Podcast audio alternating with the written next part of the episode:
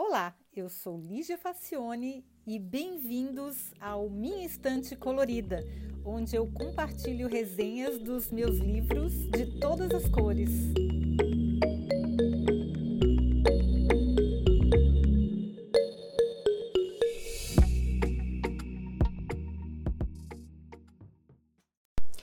Olá! Semana passada eu estava passeando por um mercado de pulgas aqui em Berlim e eu encontrei uma edição antiga de The Wave, The Classroom is Out of Control, que numa tradução livre seria A Onda, a sala de aula fora do controle, de Morton Rule, que é o pseudônimo do escritor infanto-juvenil Todd Strasser.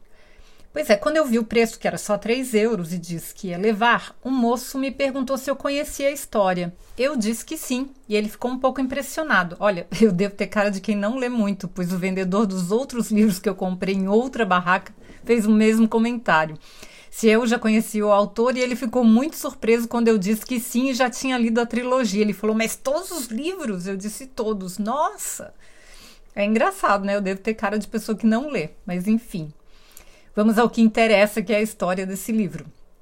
Ele ficou muito famoso na década de 80, 1980, quando ele foi publicado. E gerou mais de um filme. Gerou um filme para televisão e depois um para o cinema, que inclusive o mais recente deles está disponível na Netflix, para variar eu não assistir.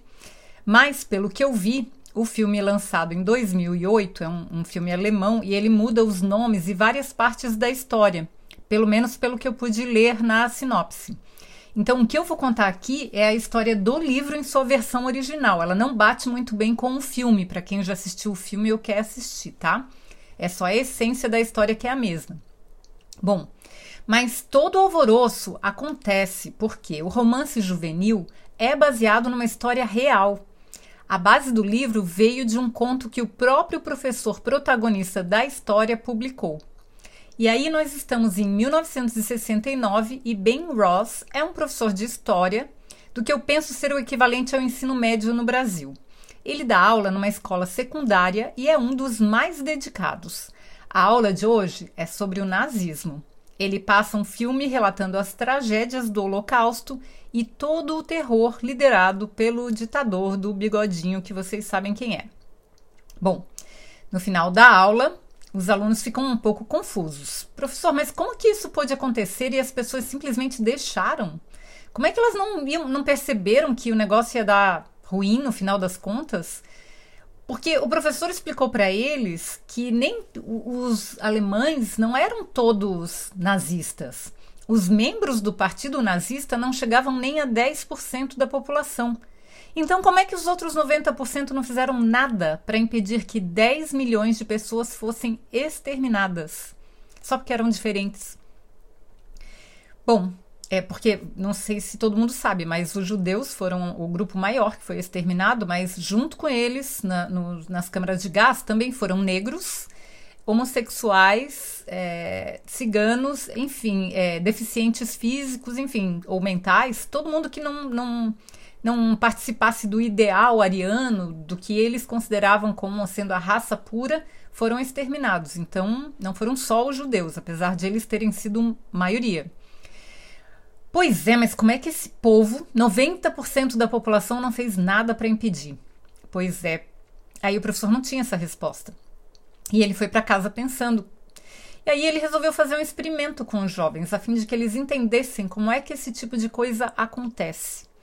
Bom, na aula seguinte, ele recebeu os alunos com as palavras força através da disciplina escritas em letras garrafais no quadro negro. E aí ele explicou que a disciplina era necessária ao progresso. Então ele iria colocar algumas regras para demonstrar a ideia na sala de aula.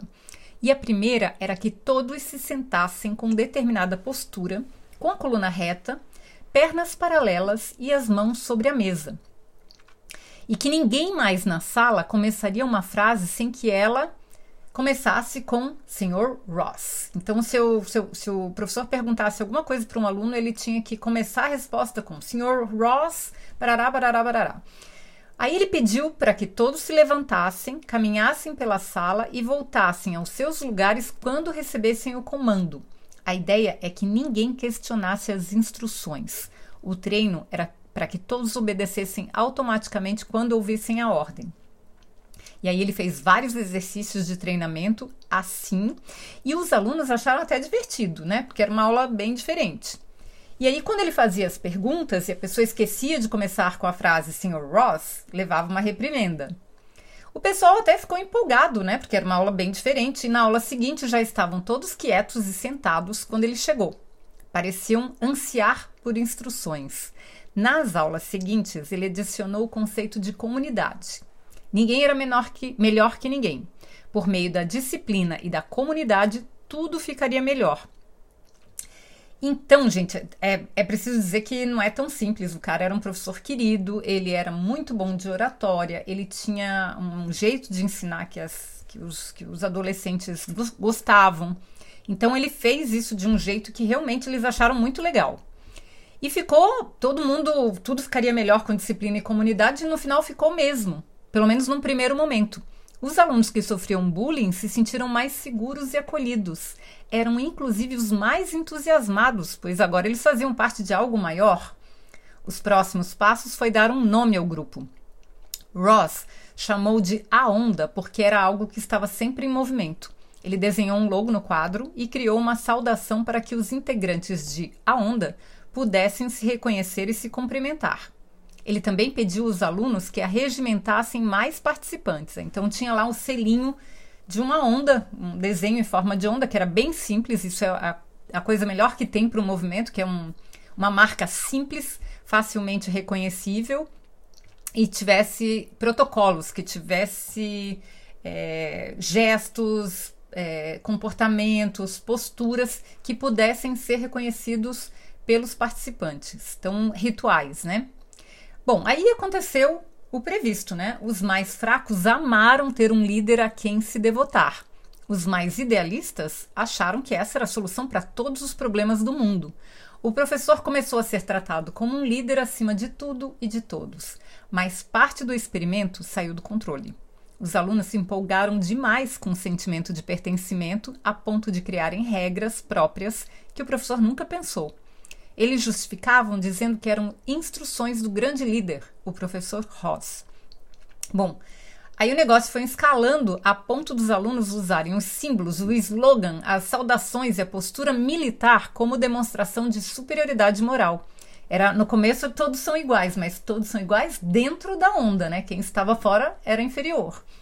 E aí os mais empolgados chegaram a bater nos alunos que se recusavam a entrar no movimento. Como assim você não quer entrar no movimento? É uma coisa tão legal.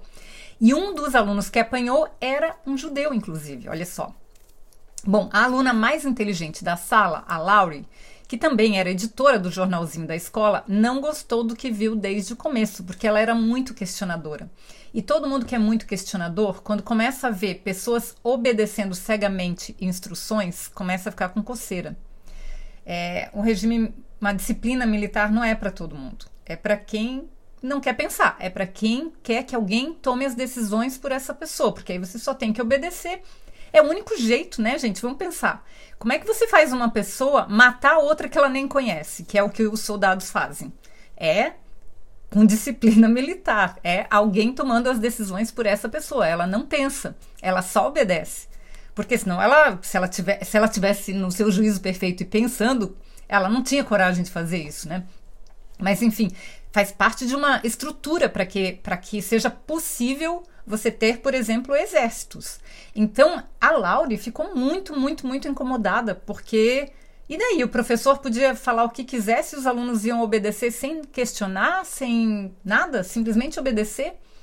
E aí ela ficou muito, muito incomodada. Inclusive brigou com o namorado, porque o namorado entrou na onda cegamente. E ela publicou o que pôde de casos e entrevistas com alunos que foram constrangidos, que foram tratados como inferiores, que sofriam bullying na escola e ameaça porque eles não quiseram entrar na onda. E aí alguns pais se revoltaram e o Kisuko começou a ferver, né, gente? Aí os integrantes da onda agora se sentiam super poderosos e eles fariam qualquer coisa que o seu líder mandasse. Um deles, inclusive, ofereceu-se para ser o seu guarda-costas e comportava-se como um leão de chácara. O professor, nesse ponto, ele começou a sentir que o negócio ia dar ruim, que ele tinha perdido o controle. E ele, ele era uma pessoa consciente, ele até admite que aquele sentimento de que ele era o líder de todos e que todos obedeciam o que ele falava, até tinha um, tinha alguma satisfação. Ele se sentia, a vaidade dele tinha é, era alterada com, com isso, né? Porque ele se sentia o líder, mas era uma coisa perigosa e ele sabia disso. Então ele foi se dando conta do erro que ele tinha cometido. Mas, pelo menos no livro, e aqui eu vou dar spoiler, porque é um livro muito conhecido e o, e o tempo e o, e o filme também. No filme não sei se é assim que termina, tá? Porque eu não assisti o filme. Mas no livro ele consegue acordar os alunos a tempo. Na história real também. No final, a maioria deles entendeu como é que se cria um regime totalitário baseado na disciplina, no sentimento de pertencimento, portanto, quem não concorda é excluído e tratado como inferior, e na figura de um líder que incentiva esses comportamentos exagerados, extremos, cegos. Apenas obedecem. Às vezes o líder nem precisa mandar, eles mesmos é, se, se, se empoderam para falar em nome do líder. Então é uma coisa realmente muito perigosa. É, no final ele consegue dar um jeito de mostrar como isso é perigoso para os alunos. Aí vale a pena ler o livro, porque aí eu, eu não vou contar como é que ele fez isso, mas ele conseguiu fazer na vida real, ele conseguiu ele ele, ele, o, o, movimento parece uma coisa bastante longa, mas durou só uma semana, praticamente, alguns dias, uma ou duas semanas só na escola. E depois ele viu que se ele não terminasse, o negócio ia escalar de um jeito que ele não ia mais ter controle. Porque quando a gente faz isso com seres humanos é uma coisa muito perigosa. Os seres humanos são ávidos de líderes. Eles são ávidos de receber instruções, principalmente os que não gostam muito de pensar. Então é uma coisa muito perigosa. As pessoas realmente se apaixonam, se sentem parte de uma coisa maior e aí elas fazem qualquer coisa pelo líder, cegamente. Às vezes o líder nem precisa mandar. E a história se repete sempre, e por isso é que me dá arrepio sempre que eu vejo alguém endeusando a disciplina. A disciplina é muito necessária, ninguém discute que ela é, mas é extremamente perigosa se ela é aliada à obediência cega a gente sempre tem que questionar tudo, pelo menos na minha opinião. Um líder com poderes absolutos e acima de qualquer crítica. E o sentimento de comunidade que exclui os diferentes é a coisa mais perigosa que pode existir. Infelizmente, a gente está sofrendo com fake news, é, com, atualmente, a gente está passando por momentos bem perigosos na história da humanidade, porque tem movimentos baseados em disciplina cega, poderes absolutos de líder e, e não pode criticar, e o sentimento de comunidade que une pessoas que é, excluem os que pensam diferente, enfim, é uma coisa muito complicada, muito complicada mesmo. O escritor Mark Twain dizia que a história não se repete, mas frequentemente ela rima. E cá entre nós, às vezes ela é capaz de versos terríveis. Pois é, gente, bora estudar história sempre para impedir essas ondas. Pois é, espero que vocês tenham gostado. Eu realmente espero que vocês leiam esse livro, se já não leram, ou pelo menos assistam o um filme, porque eu já conhecia a história, mas não tinha lido ainda o romance. E eu achei que vale muito. Isso aí tinha que ser dado nas escolas, sem fazer o experimento. Professor não precisa dizer que nunca mais fez nenhum experimento semelhante, né? Isso aí ficou de lição, porque por pouco ele não perdeu totalmente o controle do negócio e aí não dava mais para voltar. Tá bom? Espero que vocês tenham gostado. Sempre lembrando que a gente tem todos os episódios escritos no meu blog. O link está na, na descrição do episódio e lá no site minhainstantecolorida.com. Lá você pode ver todos os episódios também, além dos, dos agregadores de podcast. Você tem um site próprio, esse podcast. E lá também você pode fazer críticas, sugestões é, e também comprar o livro em português, porque esse livro com certeza existe em português, porque é um best-seller muito famoso. Ele é um livro bem pequenininho, tá, gente? A edição que eu tenho é em inglês e tem cento e... Nossa, bem pequenininho mesmo, 140 páginas você lê em poucas horas. Então, assim, é uma coisa que dá para ler de boa. É, acho que é, é uma coisa extremamente válida a gente experimentar ler e conhecer um pouco mais a fundo essa história, tá bom? Espero que vocês tenham gostado e até o próximo episódio. Tchau!